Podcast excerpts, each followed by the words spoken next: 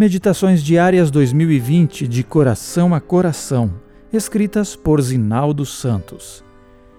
3 de dezembro, No Caminho do Reino. O reino e o domínio e a majestade dos reinos debaixo de todo o céu serão dados ao povo dos santos do Altíssimo. O seu reino será reino eterno, e todos os domínios o servirão e lhe obedecerão. Daniel 7, 27.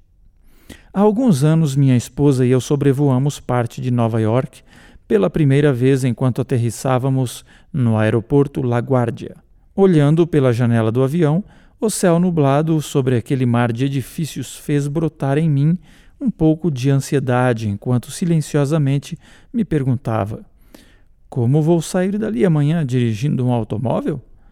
Contudo, a ansiedade foi dissipada quando, durante a calorosa recepção, nosso anfitrião brasileiro nos deu um mapa devidamente anotado com indicações desde a saída de sua casa até nosso próximo destino, a região do pioneirismo adventista naquele país. Um mapa, simples assim.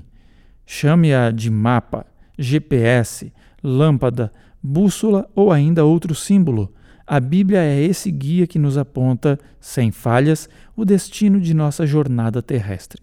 Quem não é familiarizado com ela alimenta sombrias perspectivas com respeito ao futuro do mundo.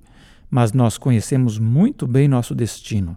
Sabemos que a história não vai ter como ponto final o caos enlouquecedor prevalecente.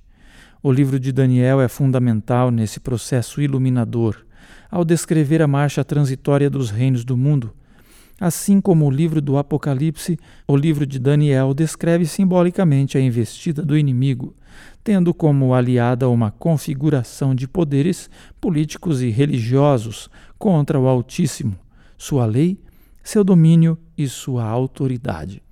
Somos aconselhados a estudar esses dois livros juntos a fim de entendermos melhor as indicações do GPS divino. O Senhor, por sua vez, intervirá, sepultando os propósitos do adversário e estabelecendo seu reino eterno. Nosso verso de hoje se refere ao desfecho das profecias. A Bíblia apresenta o reino de Deus como algo abrangente e progressivo em nosso coração. Jesus disse: O reino de Deus está entre vocês. Ao mesmo tempo, ele falou do ápice de sua segunda vinda relacionando-a ao reino. Certamente, ao aceitá-lo como Salvador e Senhor, nos tornamos súditos de seu reino de graça e passamos a viver na expectativa do estabelecimento do reino de glória por ocasião de sua segunda vinda.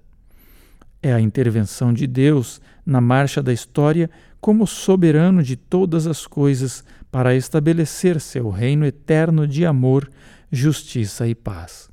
Vivemos impulsionados por essa esperança. Devemos orar venha o teu reino. Ele não vai demorar. A CPB também disponibilizou gratuitamente as produções Musicasa nas principais plataformas digitais para os seus momentos de louvor e adoração. Ouça e compartilhe.